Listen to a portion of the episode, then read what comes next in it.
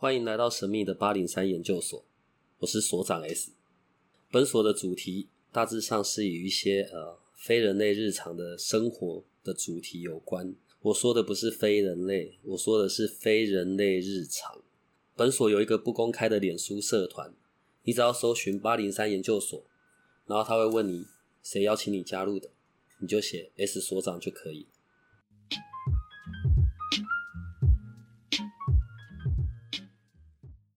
我先问一个状况啊，我们有热心热心听众，还特别打电话来问，他有先讲一个背景，嗯，呃，好，可能就是就是有一对就是有一对夫妻嘛，在家里嘛，啊老老婆以为老公把钱拿走了，嗯，OK，然后呢就问他，哎、你把钱跑收去哪里了？嗯对，然后老公就没有，我没有拿啊，嗯啊那你没有拿是谁拿的？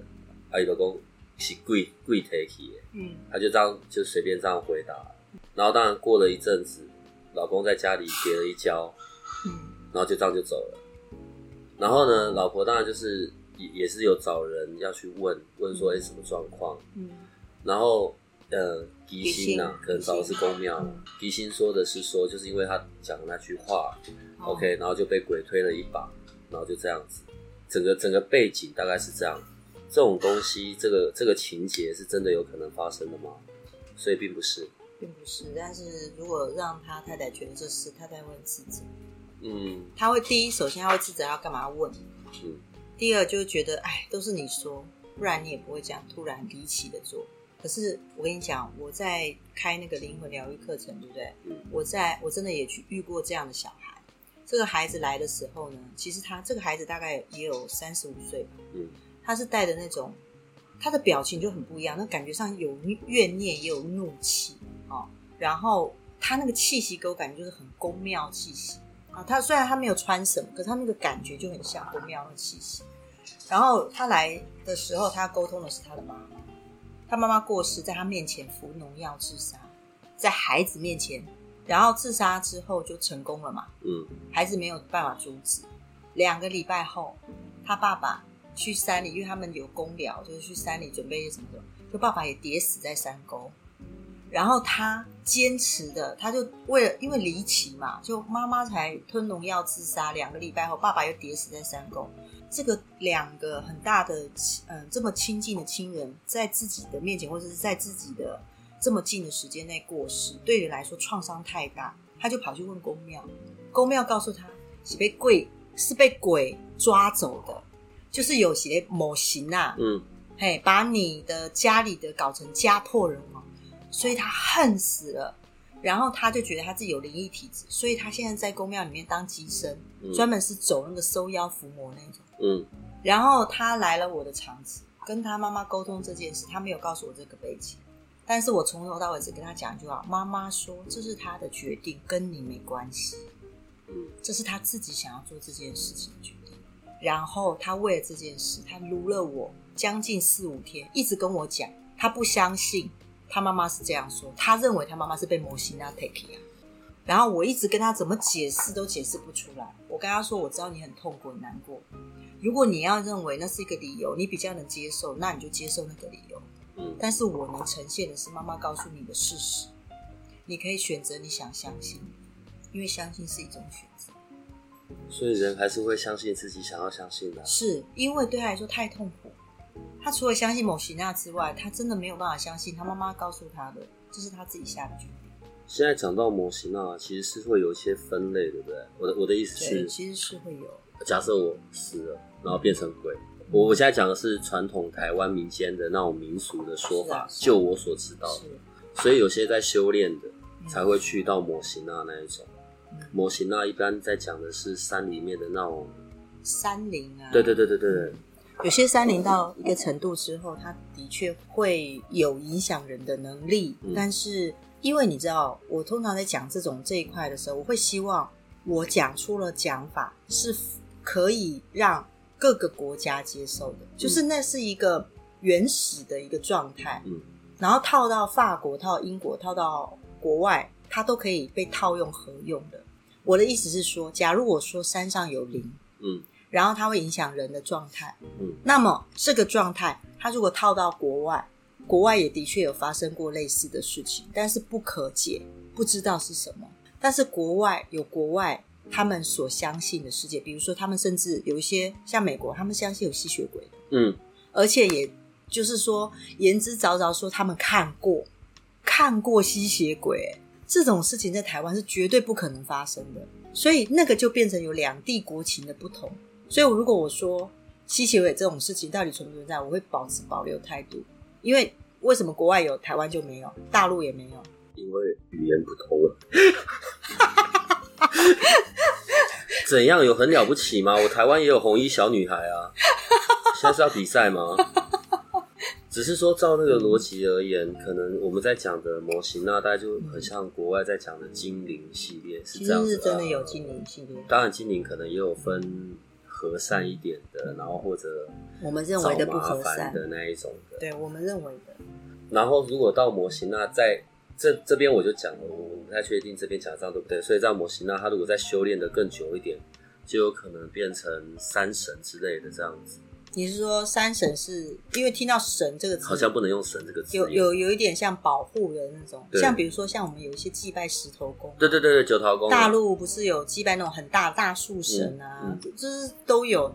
因为其实磁场聚集久了，加上人的意念，我说意识流，就是比如说你写一个佛或写一个善，它会有意识流进去。嗯，那相对的，只要大量的人，因为一代一代一代相信这个神这个树是能保护大家，他赋予他的意识流，就会加强他那个能量。相对的，他获上了这个样意识流，这个能量获上人的意识流会成为什么样状态，我们不知道。但至少大部分的意识流是好的，所以它的能量形容的状态是好的，有保护力的，可能就会你你所说的什么树神啊、山神啊，或者什么空间的一个什么神这样子，精灵啊，好的东西都有一些名词，那都是精灵也是一个意识流，神是意识流更强，因为它区分的更清楚。刚好讲到这个啊，我想问一下，所以你你自己有看过 Kiga 这种，所以从你眼睛看出去的 Kiga，我只是乱举例而已啊。假设现在我是吉星，我在 Kiga，所以从你的眼睛看出去，会看到有神所谓的神明在我的体内，会有不属于，你的能量磁场的能量在你身上，就真的对，会看到，在我身上，对在你的指引我身上做事。对，但是并不是完整的进入你的身体，而是旁边就弥漫的那个能量，但是每一次能量颜色，我看是不一样。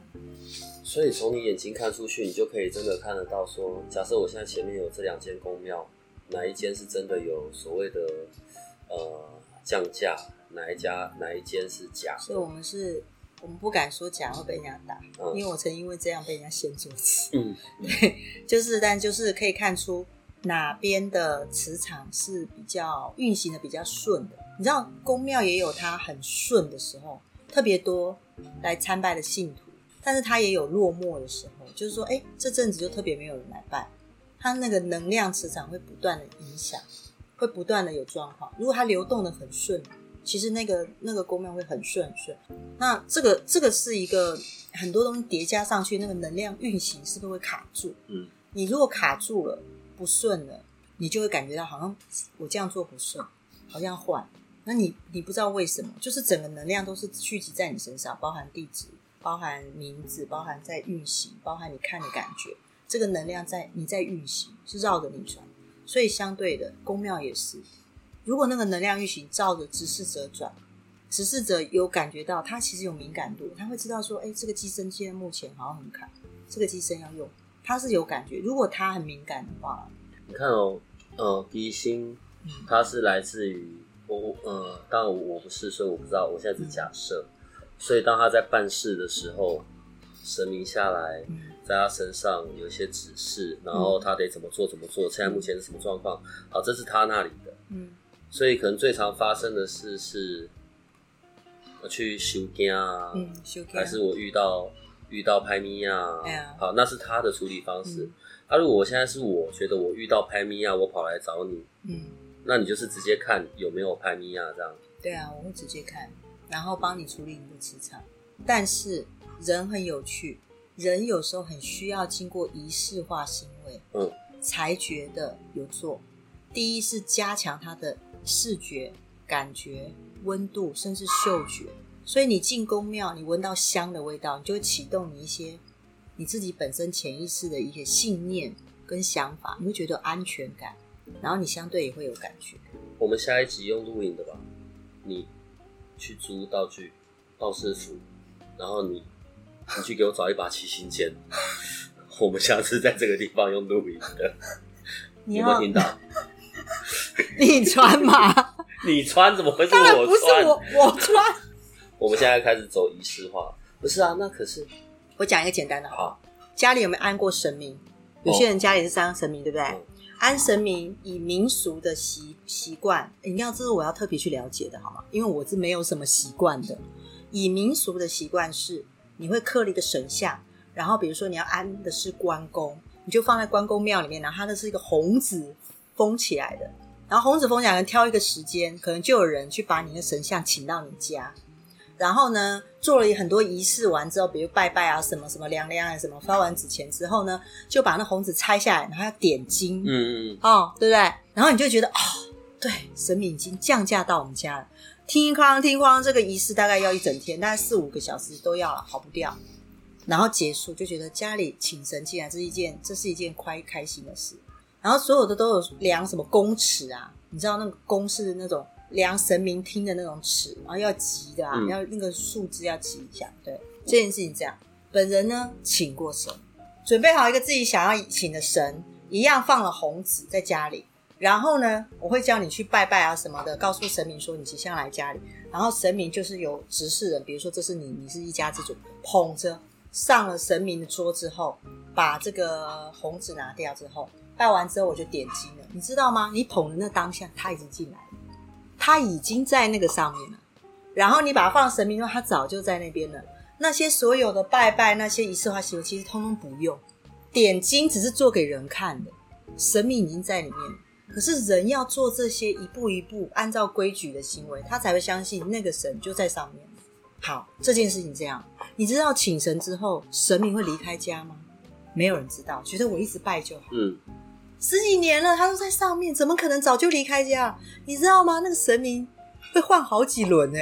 我这换好几个，就是你在拜的那个观音好了，他可能几年我发现，哎，换关换了换了分灵了，然后他什么时候换进去我也不知道。然后很多人第一句话就是，那他是不是不好？也不是。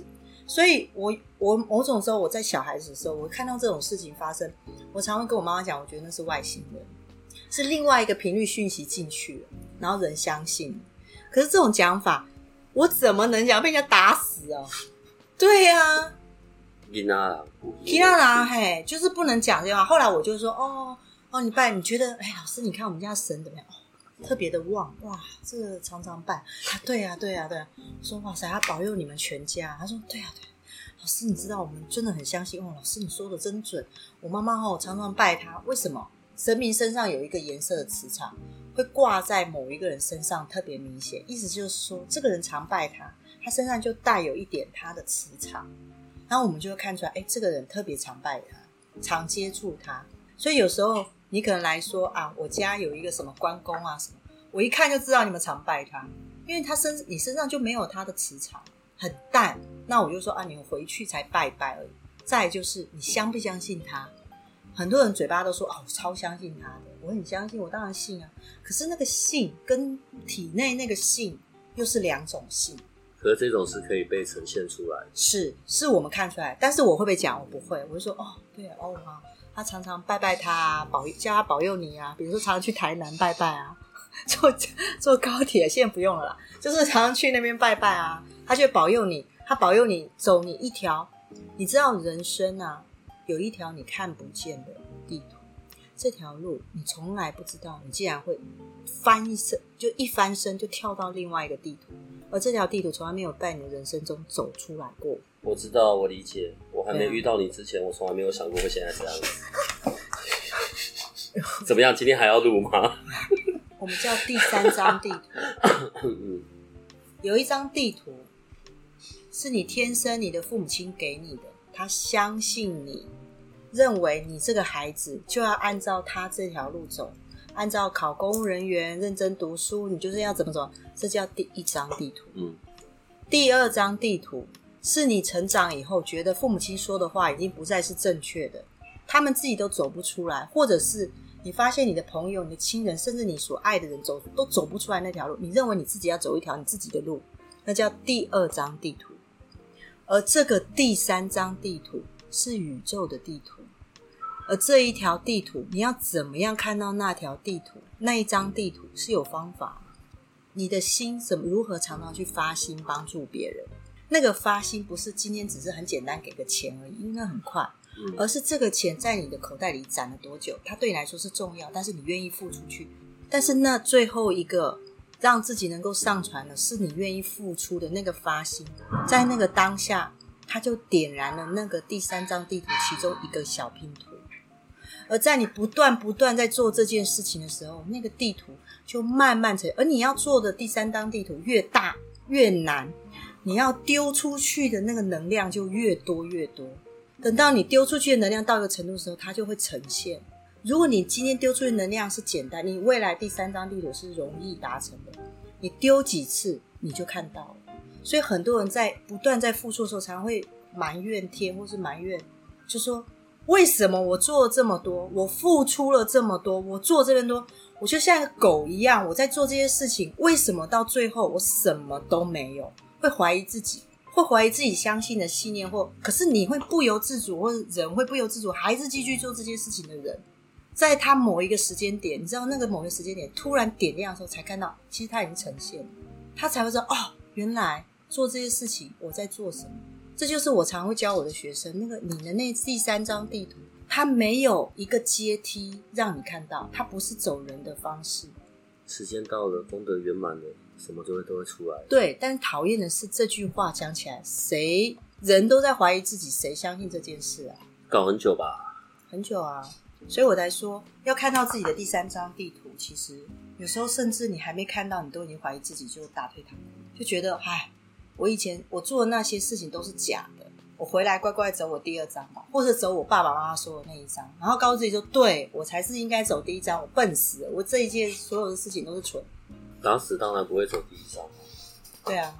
可是刚刚讲到啊，好，譬如说，呃，小时候，然后这样子好像看起来惊掉，嗯，跨情赛，所以就会赶快带去给师傅处理嘛，可能就会亮亮亮啊，画符啊，烧。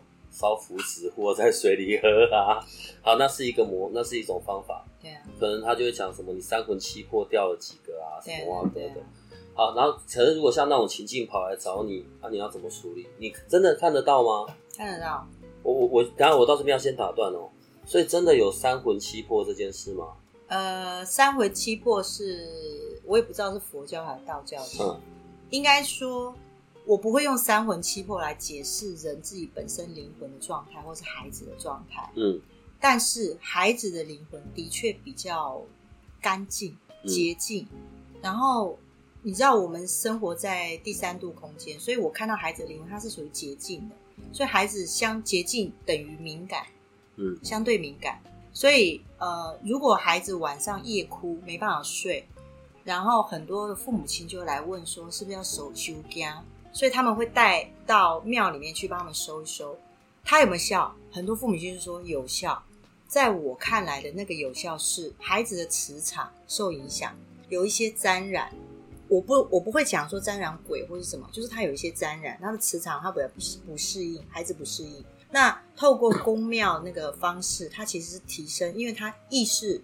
在做师做的那个师姐或师兄修修嘞，卡好啊，你好好好好困啊，好好长大，类似这样，那是一种祝福力量。它改变了这个孩子目前那样的磁场，等于说他的频率可能一百，他现在改成一百二，那有些频率它就会散开，会成为一个一百到一百二中间的状态，孩子回去就比较好睡。好，那是改变磁场的一个方式。所以在我看来是这样，但是如果你问我，他是不是真的少了几个魂魄？我从来没有看过孩子少了几个魂魄，或者是成人真的少了几个魂魄，但是他经过了意外、撞击，或者是家里发生了很严重的事情，突然受到了很大的惊吓，那样子的情绪状态会呈现一个不稳定的状态。那那个不稳定会造就于他的本身呈现了一个维持，因为人。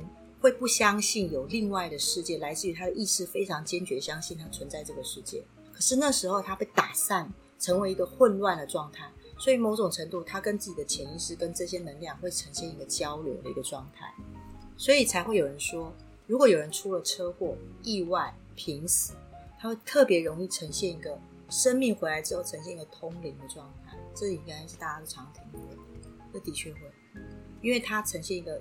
情绪跟他的精神力很大的一个拉扯，一拉扯之后，他就会涉及到其他的频率的状态。那涉及到其他的频率，他等于说在那个频率，他可以游走。某种程度，我会说被磁化。那所以他就觉得他突然能看到，或他突然，有些人甚至能灵魂出窍，活着的时候还可以再回来，是可以这样。我有听过，那我有朋友有过，然后他很，只是他的能量能力不稳定。他是可以真的灵魂出窍出去看的，所以他会知道他外面家里哪一个灯被关掉，然后哪发生什么事，然后他的室友是可以证实这件事。是有我有朋友是这样，所以是可以练的吗？呃，假设像我现在什么都不会啊，那个哈利波特你知道，对，然后所以我现在是麻瓜，然后但是呢，如果我有心想要在这个部分，不管是出自于好奇还是我真的想什么，这是有办法可以去练的吗？你要我说实话吗？可以，可是我什么都看不到啊。好，我们只顶多比一般人稍微多一些频率而已。嗯，那个频率多一点点而已，就可以到达这种程度。但是其实人，其实每个人，我常会说人是有第六感，那只是你有没有去琢磨这件事而已。但是当然啦，如果现在年轻人二三十岁不会有这种想法，他会觉得那就试试看，我们就练练看啊。不练只是刚好没有，练练看，说不定我会有类似像这样。可是当我们这个年纪，我们两个这个年纪，我们就会觉得，那万一走火入魔呢？万一怎么样？这是来自于过去有人告诉我们这些，我们听到的，我们认知的那些制约，我们觉得啊，那不可能。但是你如果告诉我说，这是这这件事是可不可以练的？它是有迹可循，可以练的，它是一种潜能的开发，是可以练。说到这个啊，在我们的那个粉丝粉丝页上面啊，呃，社团内。有人在问，嗯所以好，如果我平常我要怎么做自己的能量或者灵魂上面的保护啊、净化，平常时候能够怎么做？像在我们这个办公室，就一天到晚在烧鼠尾草，脏东西特多。我指的是活体的脏东西。所以除了这些，还有什么？我先说我自己好了，我我不知道别人会用什么方式。我觉得我看过很多，其实我自己本身因为是医疗背景，所以我比较相信。我以前是比较相信科学。比如说第二张，第一张地图就是我相信我走科学的路，然后第二张地图就是我有这样的体质，我相信我有这个体质，所以我要对我自己要做一些防御系的保护嘛。因为我的体质就很容易沾染一些很多灵魂靠近，他们会跟我讲 A 五四三，然后我其实不想听啊。啊，他们觉得想讲，但是我其实不想听，所以我曾经认为我自己应该要常常去拜拜，然后让神明保护我。我曾经认为是这样，我发现都没用，因为出了门之后，他们又来了，然后再就他们也会跟我进门，进宫宫庙的门。好，这件事情这样，道教是相信鬼是进不了门的，没有啊，神明比较宽，心比较宽，神明的心是宽的。所以他其实那个庙门能不能进来？其实他要进来就进来，他要出去就出去。电影上不是演都会要进去就会被弹出来？对啊，被什么神什么门神这样咚弹出来那种，其实根本就没有。其实其实是人心有分别心，人的心有分别心，人认为他是跟我不同界，所以他应该在外面。分别心在人身上，但是以神明那种能量磁场他们来说。他们是没有分别心的，所以其实灵魂也是可以跟着进来，跟着出去，他们没有什么差别。所以后来我我就放弃了这个想法了，因为我看来看去就发现是这样。然后，但是我接收到的讯息是告诉我说，是我有分别心，我的问题。所以我到最后我就变说，好，既然是我有分别心，那我就不要有分别心啊，那就看到就坦然接受，这就是一个现象。所以我怎么去保护我自己？比如说。通常像我们这样的体质的人，我会比较不喜欢我有情绪上太大的波动。比如说，我还是人嘛，我总是别人的孩子哦，或者是谁的老师，谁谁谁，我总是有角色扮演在人的世界。所以你说我会不会有情绪波动？会啊，我会难过，我会伤心，我会生气。我是人，我常会跟我的学生这样讲。所以你说我会不会生气？会难会，但是一旦有情绪波动太大，我本身的那个状态就很不稳定。一很不稳定，我就没有办法专注的做我的事。当我没有办法很专注，我等于说是一个涣散的状态的话，这所有的讯息会你就变成大量的听到。应该说它平常就存在，只是我可以透过专注、情绪稳定，我可以让自己可以做事。那当情绪受到很大波及的时候，我就会呈现一个这样状态，这就变成负循环。我晚上就无法睡，睡不好，早上一般人睡不好，你几天之后你就会情绪、精神就会涣散，没办法集中注意，这是大部分人的状态。我也是人，我也会，所以我的状态只是会比一般人情况更严重，所以会尽量尽可能的让自己情绪呈现一个平静的状态，或者是尽可能的去付出对别人好，那是一个正能量，因为别人会觉得说啊，谢谢你这样帮忙什么。那个在能量交换的时候，我也在调整我自己，所以我不能停止去做这件事。这是一个很有趣的事，我不会停止做这件事，因为这件事我所回来的能量是善意、是好、是正向的。然后用这种能量不断在调整我自己能量再去做。所以我曾经不做过一年半，不做这一些相关的事，完全不碰，把自己封起来，我那状态很糟。后来我我了解一件事，就是我必须不断的去做这件事，回应回来有能量，再去做，再回。所以很多人问我说：“老师，你做这件事在积功德？”你知道那时候我就笑了，没有，我做是我想做的，对方给予我的这些回馈已经抵消了，这不是功德。而真正的功德是我自己发心去做我自己想做的事，而无论这个人会不会给我回馈。那个可能是，但我不知道，所以很多人都以为我在不断在积功德，我不这样觉得。晚一点呢，我们就可以重新讲到关于 这个不同模式的积功德。我想，我我我想，我们一般人平常很少能够有经验，是可以真的跟跟灵魂上的沟通交流。对，在我们下一集的时候，我们要讨论一下这件事情，好不好？今天要先到这里，好不好，哦，再见，再见。